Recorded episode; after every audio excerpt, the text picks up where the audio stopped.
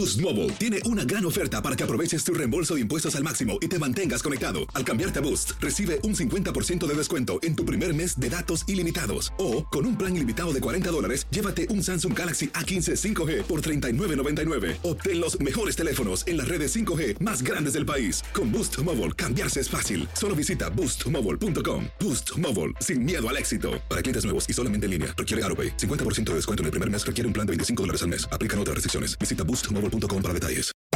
Hacer tequila, Don Julio, es como escribir una carta de amor a México. Beber tequila, Don Julio, es como declarar ese amor al mundo entero. Don Julio es el tequila de lujo original, hecho con la misma pasión que recorre las raíces de nuestro país. Porque si no es por amor, ¿para qué? Consume responsablemente. Don Julio Tequila, 40% alcohol por volumen, 2020. Importado por Diageo Americas, New York, New York. Si no sabes que el Spicy McCrispy tiene Spicy Pepper Sauce en el pan de arriba y en el pan de abajo, ¿qué sabes tú de la vida? Para, pa, pa, pa. Without the ones like you, who work tirelessly to keep things running, everything would suddenly stop. Hospitals, factories, schools, and power plants, they all depend on you. No matter the weather, emergency, or time of day, you're the ones who get it done. At Granger, we're here for you with professional grade industrial supplies. Count on real time product availability and fast delivery. Call clickgranger.com or just stop by. Granger for the ones who get it done. ¿Qué tal amigas y amigos? Gracias por estar con nosotros en este su programa Acción Centroamérica y más, donde el fútbol no tiene fronteras. Eh, se une a nuestra transmisión el señor José Ángel Rodríguez Cerruqui, se une también el señor Carlos Pavón. Alex Suazo ya se encuentra con nosotros y quien le saluda, Alex Varegas. Próxima hora, eh, una próxima hora interesante, una próxima hora en la cual usted y yo y todo el equipo de trabajo eh, nos gustaría saber su opinión de algo que está trascendiendo y de algo que hasta el día de hoy parece una locura. Pero los hechos, pero los números, pero las pruebas nos dicen que lo que se va a tratar aquí en el programa del día de hoy no es una locura. Eh, le informamos también, Liga Francesa acaba de suspender su torneo. Eh, tal como lo anunció ayer eh, la Federación de Fútbol de Argentina, hoy quien eh, suspende por completo su torneo es la Liga Francesa. ¿Tendrá esto un efecto dominó? Eh, información importante que puede también eh, resurgir el día de hoy de parte de varios países en CONCACAF y por supuesto también del viejo continente. voy a saludar con muchísimo gusto a esta hora y en este espacio informativo al señor José Ángel Rodríguez, el rookie que me acompaña o que nos acompaña desde Panamá. rookie, bienvenido, ¿cómo me le va? Señor Vanegas, ¿cómo le va? El saludo cordial a toda la audiencia de Acción Centroamérica y más contento de estar por acá. Y bien, esas noticias que usted decía, era cuestión de tiempo, ¿no? A que ligas importantes terminen tomando esa decisión. Eh, yo quiero preguntarle ciertos temas hoy por hoy, porque el fútbol en selecciones en CONCACAF parece que quedó congelado, no hay noticias, eh, pocos seleccionadores han hablado en las últimas semanas y, y yo creo que la presión no existe para CONCACAF porque los días pasan y no tenemos información prácticamente sobre nada. Ok, perfecto. Eh, vamos a hablar de eh, las preguntas que usted tiene. Vamos a hablarlas y conversarlas en solo segundos. Señor Alex Suazo, los saludo. ¿Cómo está? Señor Vanegas, Rookie, Carleto Pavón, como siempre, un placer saludarles. Yo pensé que Rookie iba a empezar con bombos y platillos el día de hoy. ¿Por qué? Se le olvidó decir que hoy su equipo cumple 80 años de haber ganado su primer título, señor José Ángel Rodríguez, se le olvidó. Ah, Pero bueno, más adelante le digo también de un jugador hondureño que se queda en México por un buen rato más, ¿eh? Gusto saludarles. Y tenemos incluso declaraciones del presidente del equipo, a quien pertenece la carta de ese jugador, la ficha de ese jugador. Tenemos eh, a ese dirigente aquí en Ah, Acción. Centroamérica y más. Eh, voy con Carlos Pavón. Carlitos, papá, ¿cómo vas? Bienvenido. Hola Alex, te mando un fuerte abrazo al rookie, a Suazo, a todos los oyentes de Acción Centroamérica. Un día más de vida, mi hermano, así que aquí estamos a las órdenes. Sí, como no, Carlos, un día más de vida que tenemos que celebrarlo, ¿eh? que tenemos que eh, seguir. Eh, Carlos, ¿cómo, cómo, ¿cómo lo has pasado en estos días? A ver, que, ¿cómo te entretienes en- últimamente, específicamente hablando? No sé, ayer, ¿qué hiciste para entretenerte? Vamos a, así a... Yo hago muchas cosas con mi familia, ¿entiendes? Tenemos juegos de mesa, observamos películas, tenemos muchas cosas que hacer en casa. Oye, ayer- creo que es lo más importante. ¿Ayer cuándo fue? ¿La semana pasada o ayer fue? Que miré que tú hiciste un challenge. Eh, Fue en Facebook, en Instagram, dominando el balón y luego encestaste, Instagram. y luego Ajá. encestaste una canasta haciendo un cabezazo. Hay de todo para hacer en estos tiempos que hay mucha eh, mucho espacio más que todo eso. Estamos trabajando desde casa, ¿no? Ajá, claro. Hacemos enlaces eh, con tu DN Claro, claro. para show, Ujú. pero hay tiempo para todo, como te decía, ¿no? Lo claro, más ¿no? importante es convivir. Hicimos una locura ahí, un challenge de dominar y meter Alex, la para- pelota. Para, que sepa, el señor Pavón se lo copió de mí, ¿no? Se lo copió de mí, lo quiso poner en sus redes sociales y no lo culpo, ¿no? Oiga, yo nunca he visto Rookie. Rookie, ah, ya hablando en serio, eh, aparte de esa vez que hizo el ridículo en Costa Rica jugando eh, fútbol, ¿ha vuelto a jugar fútbol alguna vez en su vida? Siempre, todos los días antes de esta cuarentena. ¿Ah, sí? ¿eh? Sí, sí, sí. Pero no en, el- no en la consola, ¿eh? Una pregunta, Rocky. ¿De qué puesto juega? De- Soy eh, multifacético, señor Uh, Pavón. en la oiga, ya, posición que ahí está la me- mentira. Me ponga, yo cumplo, ¿eh? Desde lateral derecho hasta nueve. Ya con eso me dijo todo. Uh. Han valido hasta para decir la posición que juegue. No, ya con eso me dijo todo. Uh. Si me hubiese dicho, soy un buen central, un buen volante, un buen delantero, un buen arquero, se la compro. Pero ya con Ojalá, eso de ojalá, que señor donde- Pavón, cuando pase, cuando ponga- pase todo esto, cuando pase todo esto, voy a demostrarle mi, mi talento al fútbol, ¿no? Nos podemos encontrar un día, una reunión de Acción Centroamérica con todos los miembros y ahí eh, le demostraría mi talento y le voy a hacer un caño, ¿eh? ¿Sabe una cosa? ¿Va a hacer un qué? Un caño. Wow. Óigame, ¿sabe una cosa que, que empezamos ya a trabajar? Dicen que el que no llora no come, ¿no? Este, uno de los sueños eh, que tenemos, y ya, ya lo empezamos a plantar ahí, atención jefes, es que nosotros hagamos una gira por Estados Unidos, eh, por las ciudades en donde nos escuchan, con Carlos Pavón, obviamente, y, y jugar cascaritas con, y hacer retos, ¿no? Claro, Y, y- imagínate, sería espectacular. y, y hacer, y hacer programas en vivo, obviamente, eh, pero también que se filme el partido. Eh, varias ideas que ya comenzamos a nos... Atención, jefes, ¿eh? Este, bueno, este, mm, pero bueno, con- con- muchachos, de aquí o de allá, ¿por qué el título del programa así? Porque mucho se ha hablado que hay federaciones, que hay técnicos, eh, eh, perdón, que hay federaciones que están optando por finalmente darle la oportunidad a técnicos locales. No sé si esto vaya a ser el caso de Panamá. No hablo de Panamá específicamente, eh, porque para mí Panamá tendría que tener a Julio César Deli Valdés como técnico, eh, pero se habla de los técnicos locales. Somos injustos en Centroamérica específicamente.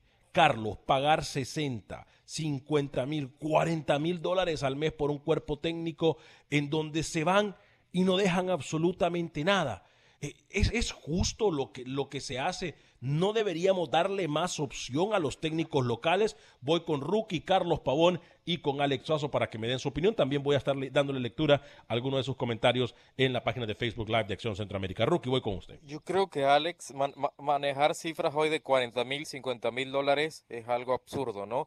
Eh, y al final lo conversamos la semana pasada también, los técnicos locales, los técnicos que pudieran valer un poco menos, digamos que los extranjeros no se dan su lugar hoy en Centroamérica. ¿eh? Yo creo que eh, los técnicos en Centroamérica deberían irse a formar en otro lugar. Basta con quedarse solamente en Centroamérica, basta con quedarse con el curso de entrenadores solamente eh, en el área centroamericana e ir más allá, como lo hizo Pinto en un momento, como lo hizo Henry Duarte, a pesar de que aquí se ataca a menudo al tico. Yo creo que los técnicos deberían ir mucho más allá, aprender otros métodos de entrenamiento y así apostar a una selección nacional a largo plazo. Eh, voy con Eh, usted, Carlos. El 40 mil dólares para un cuerpo técnico nacional es mucha plata. Y 40 mil dólares para un cuerpo técnico eh, extranjero es muy poca plata. ¿Cómo, o sea, se, habla, se habla muchísimo, se, habla mucho más, muchas cifras para un cuerpo técnico eh, extranjero, ¿no? Pero creo que... Pero, pero Carlos, ¿por qué? Tú, tú, has estado ahí, ¿por qué? ¿Por qué yo tengo que valorar más lo que viene de afuera, por ejemplo? Y tenemos casos específicos, y, ya voy con Alex Suazo, pero tenemos casos específicos, Carlos, eh, el Vasco Aguirre, por ejemplo, el Apagafuegos de México. Eh, Hugo Sánchez también en su momento, el Primitivo Maradiaga en su momento con la selección de Honduras. Digo, Julio César Deli Valdés con Panamá. Digo, han puesto a las selecciones nacionales, o sea, sus selecciones en el radar, en el mapa. ¿Y por qué no pagarle a ellos lo mismo que se les paga a un extranjero, por ejemplo, Carlos? Donde a veces molesta porque ahí te das cuenta el, el, menosprecio, ¿no? Valoran más al extranjero independientemente porque eh, eh, analizan de dónde viene. En el caso de Pinto, por ejemplo, venía de Costa Rica, ya hacer un buen mundial con Costa Rica, y obviamente se llevó un platal de, Honduras. ¿no? Eh, ¿Qué culpo yo al entrenador nacional? La preparación. Y ahí coincido con Rookie. El problema del entrenador nacional no busca en actualizarse, eh, son pocos, por ejemplo, en Honduras, que han tenido esa facilidad. De ahí todos se quedan, han logrado nomás ahí y listo. Y ese es un, un grave problema, porque entonces el dirigente eh, se va a la segura, por decirlo así, ¿no? Se va a la segura en que no, mejor contrato a aquel técnico que viene de, dirigir al Mundial, en vez de darle el lugar al técnico hondureño que me ha salido campeón acá en Honduras. ¿Me explico? Eh, Alex, voy con usted. Eh, eh, mire qué cosa, no, uno a veces, eh, para mí es menosprecio, en eso voy a definir lo que quiero decir, menosprecio. le voy a explicar rapidito. En Honduras pasó con Pinto, y lo decía Rookie, se preparan en el extranjero, X, bla, bla, bla. Mire lo que pasó en Honduras y Pavón, no me vas a dejar mentir. Tú fuiste dirigido por el primitivo Maradiaga. Y mira la selección que traía. Y por más que me digan, no, es que era una generación dorada, sí, de acuerdo, pero esa generación dorada la hizo el primitivo Maradiaga. No, no, nos olvidemos de eso. Entonces, para mí es menosprecio. Ah. Yo creo que a los eh, técnicos nacionales debería de pagársele un poquito mejor. No la miseria con lo que les pagan, sinceramente, porque es una miseria lo que les dan. A ver, yo, eh, eh, es más, yo voy a decir algo que generalmente yo no digo, porque es algo que no me consta, pero es una teoría que siempre me han dicho a mí y la quiero compartir con ustedes. Es más, dos. Una de ellas que sí es confirmado. Al primitivo Maradiaga, los federativos en su mejor momento de la selección de Honduras, y Carlos no tiene que comentar al respecto si no quiere, eh, los, federativos mismos le hicieron la cama a Ramón Enrique el primitivo Maradiaga. Eh, y esto sí se sabe, es, se sabe, no es un secreto, ¿no? Eh, lo que también me han comentado, Carlos, y aquí yo voy a preguntarte y voy a respetar si quieres o no contestar. Y, lo hago contigo porque tú has estado ahí, adentro, en un camerino, has escuchado, has sido capitán, has escuchado conversaciones. Eh, a mí me dijeron una vez algo que yo tengo siempre aquí en la, en la cabeza. Me dijeron dos cosas. Alex, no seas tonto. La FIFA da un aporte para el cuerpo técnico de una selección. Esa es una. Dos, ¿por qué le gusta traer técnicos extranjeros? Porque con el técnico extranjero se habla de mucho dinero. Entonces hay más posibilidad de mover plata. A mí me dijo alguien una vez, mira, no es nada nuevo que en la nómina ponen que se le paga 50 mil dólares a un técnico y se le paga al técnico 35 o 40 y 10 quedan en la bolsa de alguien. Ese alguien no sé quién es. Pero también esa teoría a mí me da nervios, a mí me pone a pensar, porque si es así, no respetamos ni siquiera hasta los técnicos. Carlos, Rookie, Alex, amigos y amigas de escucha. Sí, es muy complicado, difícil esa situación. Y lo que tú este, mencionas en el caso del primitivo, que vamos a, hacer eh, o a, dar un ejemplo, eh, no sé si le hicieron la cama al primi. Lo que yo sí soy consciente que el primitivo fue un entrenador y es un entrenador que se ha dado a respetar.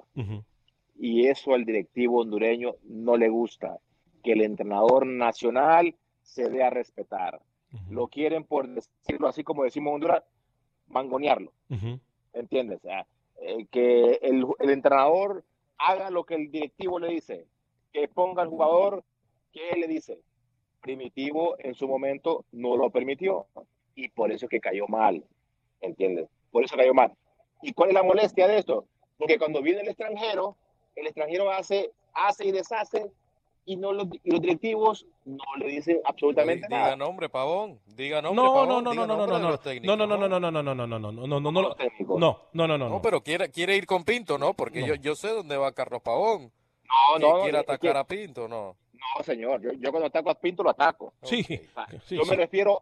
cuando llega X entrenador extranjero a cualquier equipo o a, cualquier yo, yo lo que aplaudo, Carlos, lo que aplaudo yo es que digamos, el tema, el tema de Marini Villatoro, el técnico de Guatemala.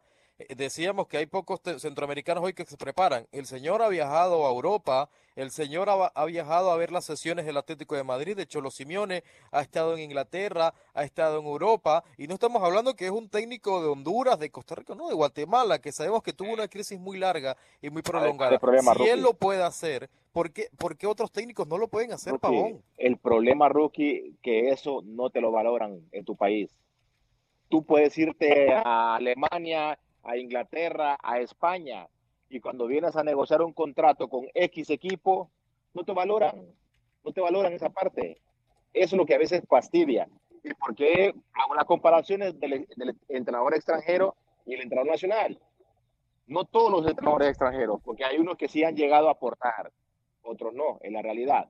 Pero, Es, es, verídico, lo he, lo he vivido en carne propia al entrenador nacional le exigen al mil por hora. Y al extranjero, no, le, da, le dan todo el tiempo del mundo para que desarrolle su proceso y que no pase nada.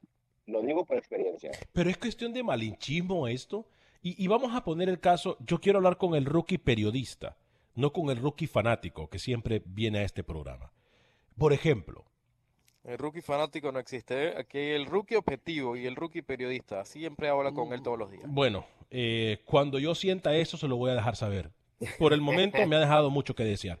Específicamente en los últimos dos meses. Pero bueno, este es tema para otro programa. Puede ir al grano, ¿no? Sí, voy a ir al grano, ¿cómo no? El contexto de la selección panameña de fútbol. Y, y, Rookie mencionó a Marini Villatoro. Hemos mencionado aquí al Vasco Aguirre, eh, al mismo Hugo Sánchez. Vamos a eh, es más, Manolo Lapuente. Eh, vamos a mencionar a Julio. Hugo Sánchez en esa, vamos a mantener, vamos a mantener a los técnicos nacionales. ¿Por qué en Panamá se ha sido tan malinchista, por ejemplo, como se fue en su momento con Primitivo Maradiaga en Honduras? ¿Por qué en Panamá se es tan malinchista con Julio César de Valdés, por ejemplo? que fue el que lo puso. permítame.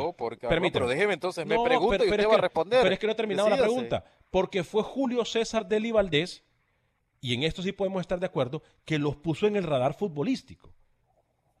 O sea, no podemos nosotros negar eso. ¿Por qué es tan malinchista con técnico? Y pongamos Julio como ejemplo, pero puede ser cualquier técnico nacional. Rookie, voy con usted, explíqueme por favor.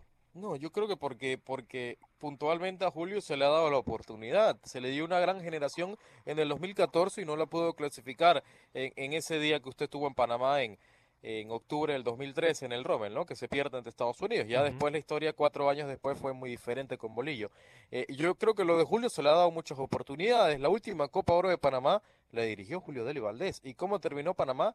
Avanzó en una fase de grupos y a la siguiente ronda se quedó y perdió, perdió 1-0 en cuartos de final con un gol de, de penal, ¿no? De Jamaica. Eh, a Julio se le ha dado la oportunidad. Si en esa Copa Oro avanzaba a semifinales, yo le apostaba lo que sea, lo que sea, señor Vanegas, que Julio era el técnico arrancando esta eliminatoria. Se le dio la oportunidad y, no, le dieron, continuidad. El, problema es eso, que sí les dan la oportunidad, pero a medias. o sea, ¿por qué no lo, no lo agarran a uno? Y me pongo en este caso como técnico, eh, yo como ejemplo, como técnico. ¿Por qué no viene un directivo y te dice, mira, te voy a dar el proceso de cuatro años? Pase lo que pase. No a media. No, no te voy a dar la copa. Pero no va a depender Julio de lo que aceptó las condiciones así. Julio la aceptó así. Aceptó esas condiciones viniendo de Europa, habiendo dirigido al Atlético Malagueño, estando un paso del primer equipo del Málaga. Él aceptó esas condiciones así a corto plazo. Porque muchas veces no gana el corazón. Rookie, pero, pero ahí está el, vivo ejemplo de Deli Valdés. un entrenador preparado y que no lo valoran en su país.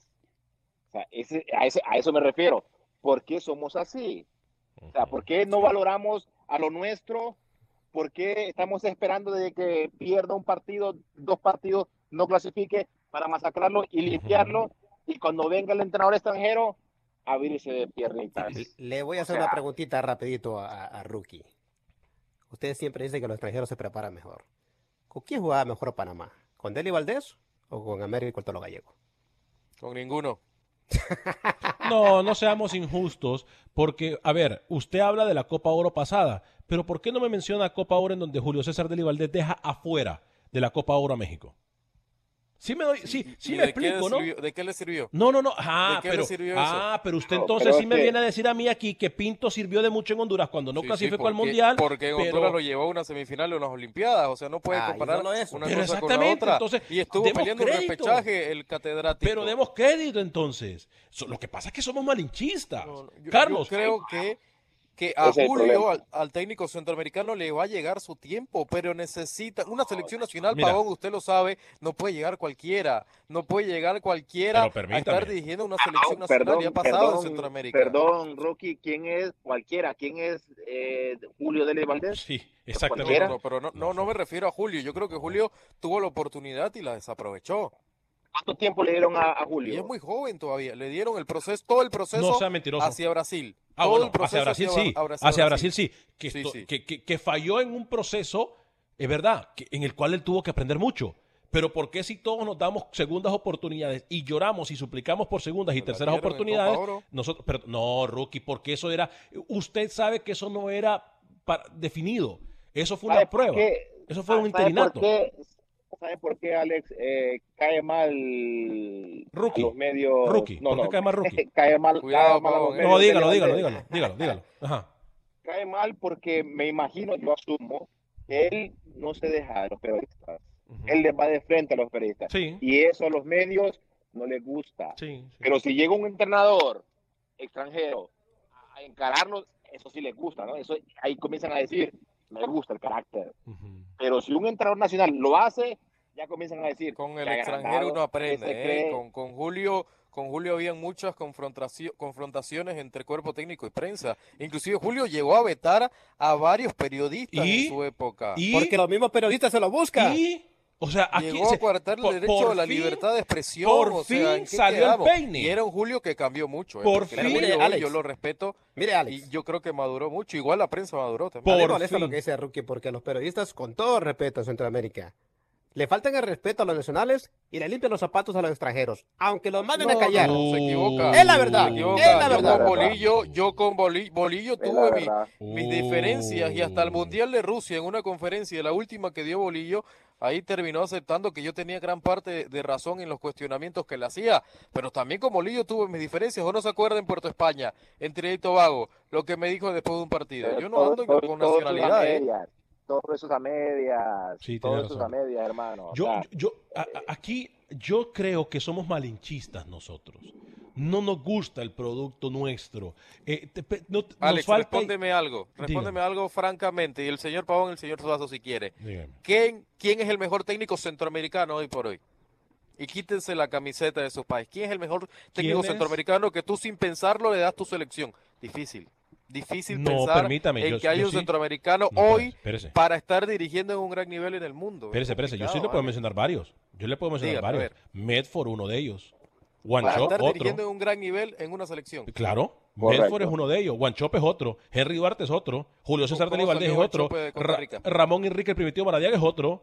Eh, ¿Quién le gusta? Primi, eh, de lujo. Creo que la segunda mejor en la historia de Honduras. Sí, o sea, discúlpeme, usted me pidió uno y le di como cinco. de actualidad, hábleme del fútbol moderno, que usted vea sus equipos y usted diga, este método de entrenamiento se ve en Europa, un técnico con otro conocimiento difícil. O sea, que porque sea viejo ya Los partidos de las selecciones hoy, todas, todas en Centroamérica es un nivel que se ha quedado estancado. Está muy no nos vamos a mentir, por favor. ¿Basado en qué estamos haciendo ese análisis? Si no se le da oportunidad a los nuestros. Netamente en el juego. Mire. ¿O no, Pavón? No, señor. No, no, no, no, no coincido con usted. Documentemelo, Carlos, porque a lo mejor usted le puede hacer entender a este muchacho que uno más uno no son 15. Es más, lo voy a dejar para que- porque que se recupere Rookie, porque me pidió uno y le di como 15. Pero, pero así es esto. O sea, Rookie, aprovecheme, anote y aprenda, como dice el burro Camilo, eh, eh, porque no le voy a hacer eterno. Voy a ir a una pequeña pausa comercial. Eh, el Rookie, Camilo no está, así que no hable de las personas que no está. Está en vacaciones. el yo, señor yo hablo de quien me dé la gana y cuando a mí me dé la gana, ¿ok? Yo hablo de de quien me dé la gana y quien me, me dé la gana, ¿ok? Usted a mí no me va a censurar. Eso hágalo allá en Panamá. Aquí, no, señor, no se equivoque. Voy a ir a una pequeña pausa comercial. Les recuerdo que si usted se pierde el programa de Acción Centroamérica, puede bajarlo en cualquier aplicación de podcast. Sí, incluso Spotify y iTunes. Ahí estamos, solamente busca Acción Centroamérica. Ve a escuchar el programa más reciente. Es más, unos 10 minutos después del programa usted ya puede encontrar el programa en podcast. Y si se lo perdió también, si quiere ver, eh, también lo puede mirar a través de la página de Facebook de Acción Centroamérica, en donde estamos siempre completamente en vivo. Les prometo que al regresar de la pausa, están muy activos ustedes. Al regresar de la pausa, voy a leer todos y cada uno de los mensajes que tienen ustedes en la aplicación de Facebook Live de Acción Centroamérica. Gracias por continuar con nosotros en este su programa Acción Centroamérica a través de TUDN Radio. Estamos en todo Estados Unidos a través de las emisoras afiliadas de TUDN Radio, la emisora con más goles en el planeta. Eh, y por supuesto, eh, si se perdió la primera media hora, estamos hablando de los técnicos nacionales o extranjeros. Específicamente, como está la situación económica en muchos países, se ha optado o se está optando o se va a optar eh, por tener técnicos nacionales. Eh, me parece a mí que es una forma muy coherente eh, de mejorar el fútbol de nuestros países, específicamente en el área de CONCACAF, eh, y ahorrar la plata, porque lamentablemente, y digo lamentablemente, porque me parece muy injusto que a los técnicos nacionales se les pague muchísimo menos que a los técnicos extranjeros. Si se le paga 40, 50 mil dólares a un técnico extranjero, deberíamos de pagarle lo mismo a un técnico nacional que va a invertir la plata en el país, que va a invertir la plata ahí mismo donde nació y que va a aportar a la economía nacional y que se va a quedar ahí, independientemente de lo que pase. Creo que los técnicos extranjeros dejan muy poco a la selección específicamente del área CONCACAF, eh, a menos que se le dé un proceso. En cuanto a procesos, la selección de Estados Unidos es la que nos gana y nos da cualquier cantidad de cachetadas a la mayoría de países de Centroamérica. Porque no importa cómo le vaya a su selección, la Federación Estadounidense de Fútbol deja a su técnico con malos resultados, con pésimos resultados, como usted quiera. Son los que más duran en nuestra área. Y ese es un ejemplo que deberíamos de seguir en los países centroamericanos. Por ejemplo, Greg Belharter. Pero, Alex, tú hablas de Estados Unidos. En Europa es igual. Sí, En también. Europa contratan un entrenador en cualquier equipo y le dan un, un periodo de adaptación. ¿me ¿Entiendes? Que se adapte al, al sistema, que se adapte a los futbolistas, donde en nuestros países no existe el, el- la llamada eh, eh, palabra proceso. Ahí te piden resultados eh, en poco tiempo, Claro. ¿entiendes? O sea, y, y eso, eso no puede ser. ¿Tú te imaginas lo que ha hecho Uruguay, Carlos? Con el Imagínate profesor con Tavares. el profe Tavares. Sí, sea, es, O es sea, son, e- son ejemplos, son ejemplos donde a veces eh, eh, nuestros directivos no se fijan en eso. El directivo, y hablamos más que todo por, por nuestro país, Honduras, busca resultados lo más antes posible.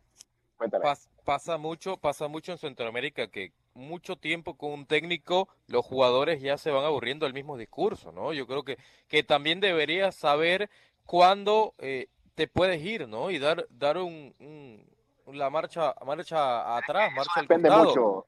Pero si tienes buenos resultados. ¿cómo te vas a ir? Si, si yo tengo un entrenador que me va a aportar siendo nacional o extranjero, bienvenido sea. Claro. ¿entiendes? Pero hay unos que no me aportan absolutamente nada. Y ese es el punto.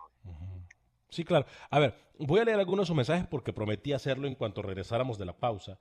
Eh, me dice Antonio Pineda, me dice lo siguiente. Gracias, señor José Ángel Rodríguez, el rookie Carlitos Pavón, por venir a salvar este programa. En la primera hora con Alex Suazo y Alex Vanegas me dormí. Yo también me dormí, señora. Yo también, fíjese. Yo también me dormí, ¿eh? Yo también me dormí. Y, y me, y, me re- y me dormí casi también leyendo su comentario. Bueno, pero- entonces hay que aumentar el presupuesto para estar las dos horas. Sí, sí, ya, sí, ya prácticamente, imagínate, eh, Carlitos, eh, pues tenemos que hablar con gerencia. Pobre gerencia, la tenemos como locos. Eh, Rubén Juárez, lo malo es que los técnicos extranjeros no llegan comprometidos, solo llegan a llevarse, a llevarse la plata. Los técnicos nacionales son eh, haraganes y no buscan superación. Yo no creo que los técnicos extranjeros llegan solamente a agarrar la plata. No creo No, eso. no todos. No, no No todos. No todos. Tenemos que estar de acuerdo en eso. No todos. Sí. Eh, hay técnicos entregados, hay técnicos que se acoplan muy bien a la cultura de un país, así que no todos, ¿eh? Eh, que no dejan mucho, pues también.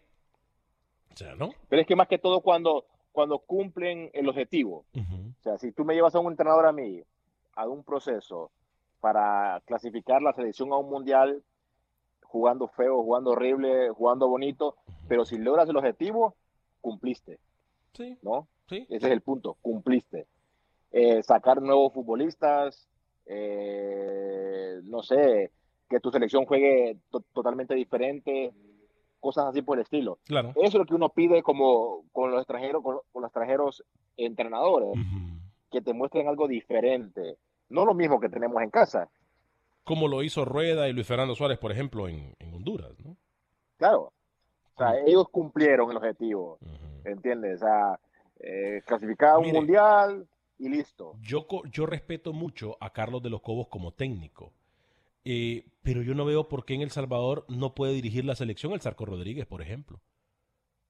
Es un gran técnico. Gran Ha técnico. estado ligado a Carlos de los Cobos, ¿no? Eh, no, no, no, el, el Zarco no. El Zarco no, el Zarco estuvo como interinato mientras llegaba Carlos de los Cobos. Es que ese es el problema, eh, Alex, Mira, otro ejemplo más. Ese es el problema. O sea, sí te, do- te doy la oportunidad a medias, interinato, ¿no? Sí, hasta claro. que venga el extranjero. ¿Por qué no apostar por eso, no? Y, y que un pueblo, que, un- que una federación, que una liga apoye al 100%. Ujú, ujú. Ese es lo que a mí, como entrenador, me fastidia a veces. Que, que al extranjero se le da todo y al nacional, eh, no, a medias. Ahí, ahí te vamos a dar dos meses, tres meses. ¿Qué es eso, hermano? Yo voy a hacer una pregunta a lo mejor un poco incómoda, pero fallaría si no la hago a mi, a mi criterio periodístico. Me las puede contestar o no, a quien se la voy a hacer la pregunta. ¿Te han ofrecido alguna vez un proceso con la selección de Honduras, Carlos? Nunca. Nunca. Pero estarías dispuesto a tomar una selección, por ejemplo, Por eh, supuesto. ¿Qué pasa si vienen y le dicen a Carlos Pavón, Carlos, eh, toma la selección juvenil por, por los próximos cuatro años? No importa lo que pase y después te, te subimos a la, a la mayor o, o, o como, no sé. Es que no existe esa, esa comunicación, Ok, tienes razón. No existe, no existe la comunicación, la confianza, para que se acerquen con uno, platiquen con uno, un proceso, o sea, todo lo quieren de regalado y no es así el tema. Y, otra cosa, Carlos, acordémonos que en Europa, si, si tú te fijas, los jugadores grandes que han triunfado son los primeros, que- esas federaciones se fijan en esos jugadores. A todos los que ahora son técnicos, siempre están tomándolas en cuenta. Pero Centroamérica, jamás. Eh, No, es imposible. Rookie, Difícil. una pregunta, Rookie. ¿Cómo mirarían a, por ejemplo, a Ramón Maradiaga? Eh, ¿Cómo mirarían? Sabemos que quien va a llegar a Panamá es Pinto, pero ¿cómo mirarían a Ramón Maradiaga en Panamá, por ejemplo? Yo creo que, que el Primi no estaba en la consideración, ¿no? Todavía acá en Panamá y no creo que vaya a estar. Lo respeto mucho como técnico, pero yo creo que, que Panamá debería buscar otra cosa, otro perfil de entrenador hoy por hoy. ¿Cómo cree que usted que la afición miraría a Ramón Maradiaga? Creo que lo miran, Alex, desde una perspectiva ya del pasado, ¿no? No, no lo ven actual. Obviamente estuvo varios años de suspensión y, y se entiende eso, pero no, no estaría en la consideración. Lo que me dicen, buscan un técnico formador, un técnico que pueda apostar a ocho años, y no sé si Maradiaga está listo para eso. Maradiaga, Pinto en la actualidad, ¿no? Maradiaga Pinto es- en la está- actualidad. Sí, Pinto en la actualidad, mucha actualidad, sí. Mm, Sí, actualidad y trabajo. Y también formador. Y formador. Eh, No conoce sí. al señor no conoce al señor Ramón Maradiaga. No, no lo conoce Rookie. Sí, no, lo no, lo conoce. No lo conoce. No, lo conoce Rookie. Pero, ¿Sabe- pero ya pasó, yo creo que Maradiaga ya pasó. No lo conoce, me, va a traer al Chelato también, me va a traer a, a técnicos de la No, vieja no lo guardia de. Honduras, Yo creo que No lo ya conoce. eh. Acabamos de mencionar a Y un lo respeto técnico mucho. como el señor Washington Tavares y usted me sale con esta babada, Sí. eh, Carlos, sí, ¿te das cuenta, vos, eh, te das cuenta, Carlitos, cómo es la cosa, ¿no? Sí, claro. Te das cuenta cómo es la cosa. Y dice que es técnico, pero bueno. eh, No, ¿Y sabes cuál es, cuál es el problema? Eh, que muchos hablan del trabajo de que hace Pinto, que, que es un tipo trabajador y, y que es un tipo con carácter. Eso no es el fútbol moderno, mi querido rookie. El Mira. fútbol moderno es otra cosa.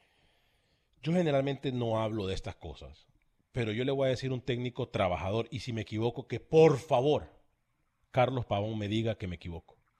Juan Carlos En Osorio. cuanto a selecciones, Juan Carlos Osorio es un técnico muy trabajador. Claro. Pero en cuanto a selecciones se refiere en Centroamérica, un técnico trabajador ha sido, aparte de Julio César de Valdés, ha sido Reinaldo Rueda. Un técnico que trabaja. Porque yo llegué a ver trabajos de Luis Fernando Suárez, en donde Luis Fernando Suárez no trabajaba mucho. Mucha gente involucrada en su proceso le hacía el trabajo a Luis Fernando Suárez. Y yo entiendo si Carlos no quiere contestar esta pregunta, y disculpe que yo tenga que decir esto, Pero, pero, no lo condicione. pero si me equivoco, no lo vaya. Carlos, ¿me equivoco? que él responda a lo que él crea. ¿me No equivoco yo o estoy en lo correcto? Pero eso es válido, Alex. O sea, que un entrenador tenga a sus asistentes ¿Quién que era hagan, Falero? Falero. que hagan el trabajo. Sí, Falero. Claro, era Falero el trabajo. No, y Sí, pasa, en Panamá pasaba, Alex. Claro. En Panamá el Eso- trabajo eso- de cancha lo hacía su asistente. Eso, eh, Eso- eh, eso es eh, normal. el Panzer. En un cuerpo, técnico, en un cuerpo técnico eh, donde a veces el entrenador eh, hace una función muy importante, supervisar, correcto. Y, y su- para eso están sus asistentes, para que hagan el trabajo de, de cancha. ¿entiendes? Y a uno nomás supervisa, eh, corrige, eh, da sí. Y, y eso es lo que tiene que hacer. Ujú.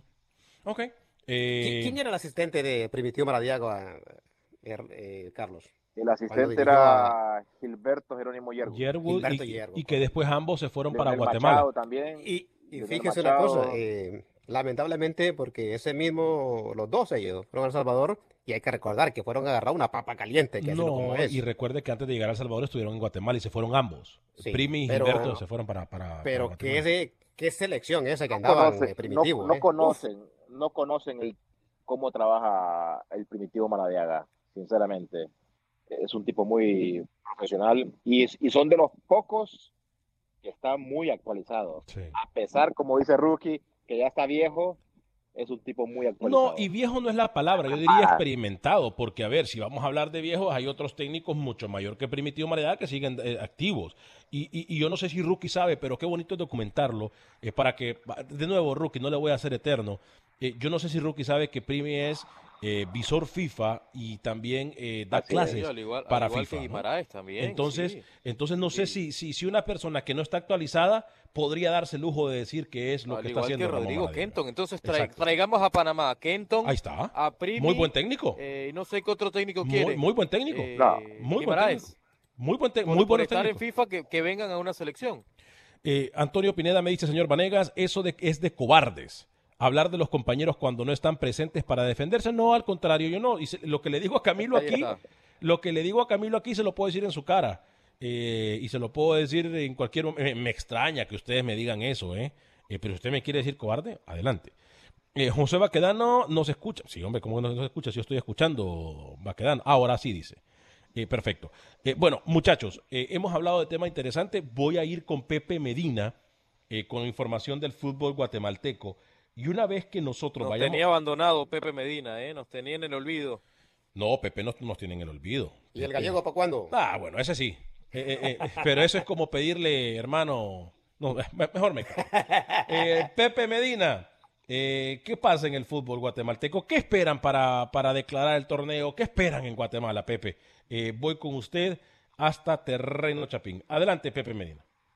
¿Qué tal compañeros en Acción Centroamérica? Los equipos de la Liga Nacional siguen a la espera de las decisiones que se puedan tomar respecto a la reactivación del torneo, en donde se tiene como límite el 24 de mayo, si las condiciones lo permiten. La Liga Nacional ha mandado una carta al Ministerio de Salud pidiendo autorización para que los equipos puedan entrenar con grupos no mayores de cinco jugadores, eso sí, cumpliendo las medidas sanitarias.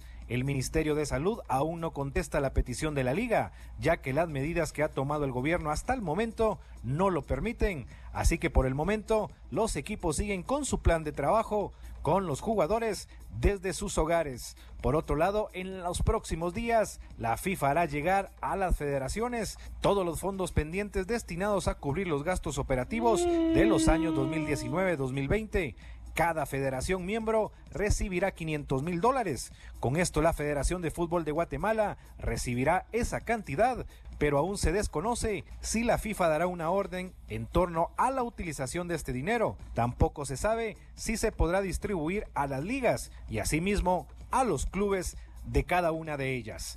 Desde Guatemala para Acción Centroamérica, Pepe Medina, TUDN Radio. Le contestamos a Pepe. A todas sus Eso preguntas. no va a pasar, Pepe. A todas sus preguntas. Sí, sí y sí. Sí se puede, sí se puede, sí se puede. Así se lo digo a Pepe Medina. Este, eh, voy a ir. ¿Qué esperan en Honduras, Carlos? Hay una reunión importante de la Liga Nacional de Fútbol de Honduras. Eh, Darío Cruz, eh, dirigente del fútbol catracho, habló con Manuel Galicia, el fantasma, eh, y dijo cosas importantes. ¿Se va a seguir rodando el balón o no? Escuchemos qué dice Darío Cruz. Eh, todos sabemos la condición en la que estamos y nosotros siempre hemos plasmado que la emergencia es la que va dictando la pauta de las decisiones que vamos tomando. A este momento, eh, si la Secretaría de Salud y si las autoridades eh, sanitarias del país eh, no autorizan, aquí lo más importante es la vida. Entonces nosotros nos vamos por la opción de cerrar las dos vueltas, darlas por clausuradas, por terminadas, eh, y que se juegue la pentagonal. Los equipos que juegan la pentagonal perfectamente pueden eh, iniciarla, hacerla en junio o esperar a empezar el 23 de mayo, el 28 de mayo. Eh, puede ser que ya dentro de unas cuatro semanas el, el ambiente haya cambiado y damos por cerrado el torneo en la parte inferior en los equipos que no teníamos ninguna posibilidad y nosotros despachamos a nuestros jugadores, hacemos una pretemporada, y empezamos a planear el próximo torneo. Esa es parte de la que nosotros, la postura que nosotros vamos a asumir, que es dar por finalizado el torneo eh, y que, que quede pendiente sobre la realización de la pentagonal y que de se derive entonces el campeón y los equipos ya están clasificados, los cinco que, que iban a estar clasificados y entonces eso adelantaría y acortaría un poco los tiempos y creo que saldríamos con el tiempo de la CONCACAF. Ahora, nosotros hemos discutido a, nivel de la Junta Directiva nuestra algunas posturas que podríamos adoptar y es que no hubiese descenso y que no haya descenso en el próximo año tampoco. A modo de que los equipos, que vamos a, a quedar bastante debilitados, eh, compitamos para formar jugadores, compitamos que sea competitivo, pero sin descenso y que eso le permita entonces eh, readecuarnos económicamente y recomponernos económicamente en los próximos dos años, porque el efecto de esta crisis, como tú lo mencionaste, eh, es mundial y el impacto va a ser en todos los niveles, en todas las empresas, en todos los estratos. Otro que habló acerca de lo que está pasando con un jugador de la selección de Honduras, uno de los jugadores con más proyección hoy por hoy en el fútbol catracho, es Eduardo Atala. ¿Qué pasa con una, uno de esos jugadores que se desempeña en el fútbol mexicano, Denis Maldonado? ¿Qué dice el señor Eduardo Atala? Bueno, eh, Pachuca es una institución bien responsable. De hecho, el 27 de este mes tenían que hacer el pago de la institución. Hoy precisamente recibimos eh, una nota de ellos diciendo que van a honrar el préstamo, que el jugador se va a quedar eh, y que al mismo tiempo pues eh, lo único que están pidiendo es el plazo para poder cumplir con el compromiso debido a, al paro que en México se está dando y la falta de, partidos. Y, y, afortunadamente pues nos hemos encontrado con un equipo extremadamente profesional como es el Pachuca, eh, antes de que se fuera del vencimiento de la fecha, ya se han comunicado con nosotros. La buena noticia es que han confirmado que se van a quedar con el jugador. están teniendo mucho cuidado con él, lo tienen, lo tienen, no lo tienen abandonado, está, está con todas sus eh, eh, condiciones al día y al mismo tiempo pues con nosotros nos han pedido el plazo para poder cumplir con los pagos pero ellos tenían que tomar la decisión ahora si se quedaban o no se quedaban y la noticia es que sí se quedan con el jugador. el préstamo para seis meses y en junio deciden si lo hacen hasta diciembre y en diciembre definen si se quedan ya definitivamente con él. Bien, entonces por parte del de, eh, jugador, eh, obviamente estar en el fútbol mexicano da un poco más de proyección, Carlos, y vos que estuviste ahí sabes que eh, un nivel bastante competitivo con todo lo que necesita un jugador. impresionante, impresionante la infraestructura que se tiene, e incluso en equipos denominados pequeños, ¿no? Sí, y lo más importante, al equipo donde llega, que es una prácticamente, prácticamente la escuela del fútbol mexicano, Pachuca. Hmm. Ahí es una formación eh, extraordinaria donde este chico va a aprender muchísimo. Tiene mucho talento, y, bueno, las pocas veces que he hablado con él, es un tipo muy centrado. centrado y tiene mucho por aprender. Sí, sí, sí. Mucho talento. Y que bien por Pachuca, que bien por Emil, porque se ve que hay muy buena comunicación entre el Pachuca y los dirigentes del Motagua. ¿eh? Sí, y es lo que es un equipo muy serio. Es que eso es lo que dice Carlos, hay que tener comunicación, pues. Exacto. Claro. La comunicación es aquí lo más importante. Algunos mensajes antes de ir con José Ángel Rodríguez, el rookie.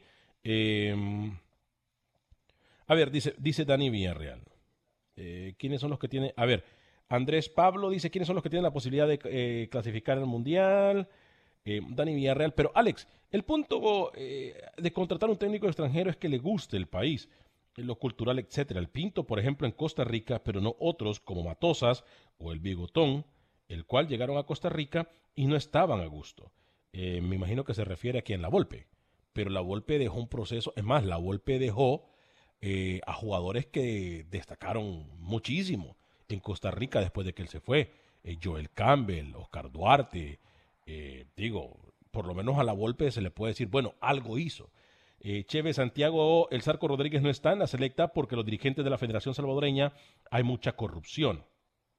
Oscar El Machillo Ramírez también fue uno de los peores técnicos que tuvo Costa Rica en mundiales, muy mediocre, nos vuelve a escribir Dani Villarreal. El técnico más preparado es Chop René Reyes Maradiaga no clasificó al Mundial, no sirve. Bueno, Pinto tampoco. Y aquí muchos lo dan como un catedrático.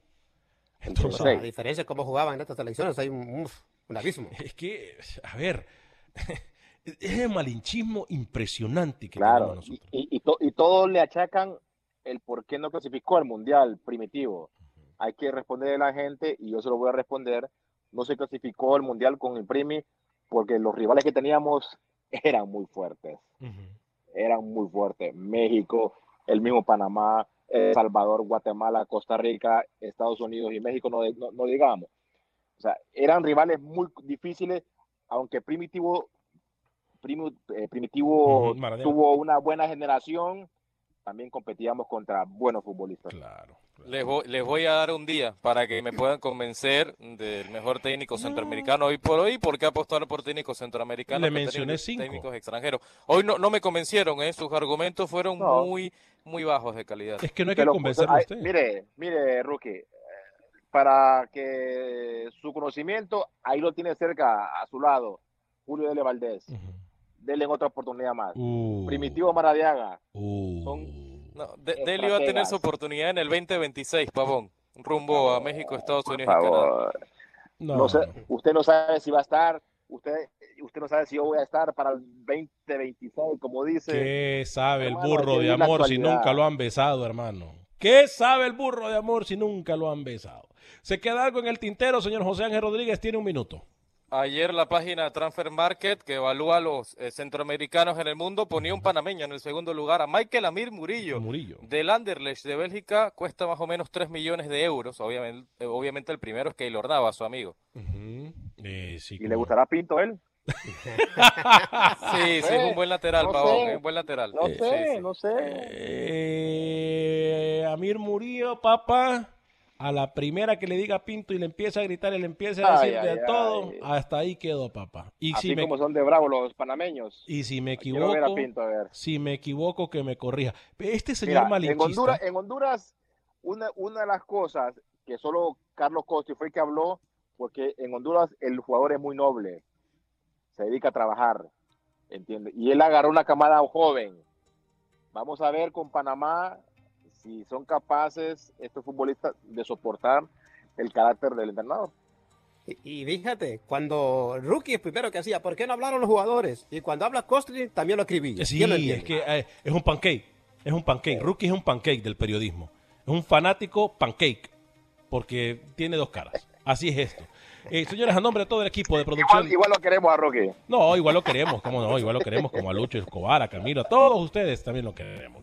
Gracias por habernos acompañado. Mañana los esperamos aquí en Acción Centroamérica y más a través de tu DN Radio. En nombre de todo el equipo de producción de Acción Centroamérica, Carlos Pavón, José Ángel Rodríguez Ruki, Alex Suazo y quien les saluda, Alex Vanegas. Que tenga un excelente día, que Dios me lo bendiga, sea feliz, viva y deje vivir. Boost Mobile tiene una gran oferta para que aproveches tu reembolso de impuestos al máximo y te mantengas conectado. Al cambiarte a Boost, recibe un 50% de descuento en tu primer mes de datos ilimitados. O, con un plan ilimitado de 40 dólares, llévate un Samsung Galaxy A15 5G por $39.99. Obtén los mejores teléfonos en las redes 5G más grandes del país. Con Boost Mobile, cambiarse es fácil. Solo visita boostmobile.com. Boost Mobile, sin miedo al éxito. Para clientes nuevos y solamente en línea, requiere AroPay. 50% de descuento en el primer mes requiere un plan de 25 dólares al mes. Aplican otras restricciones. Visita boostmobile.com para detalles.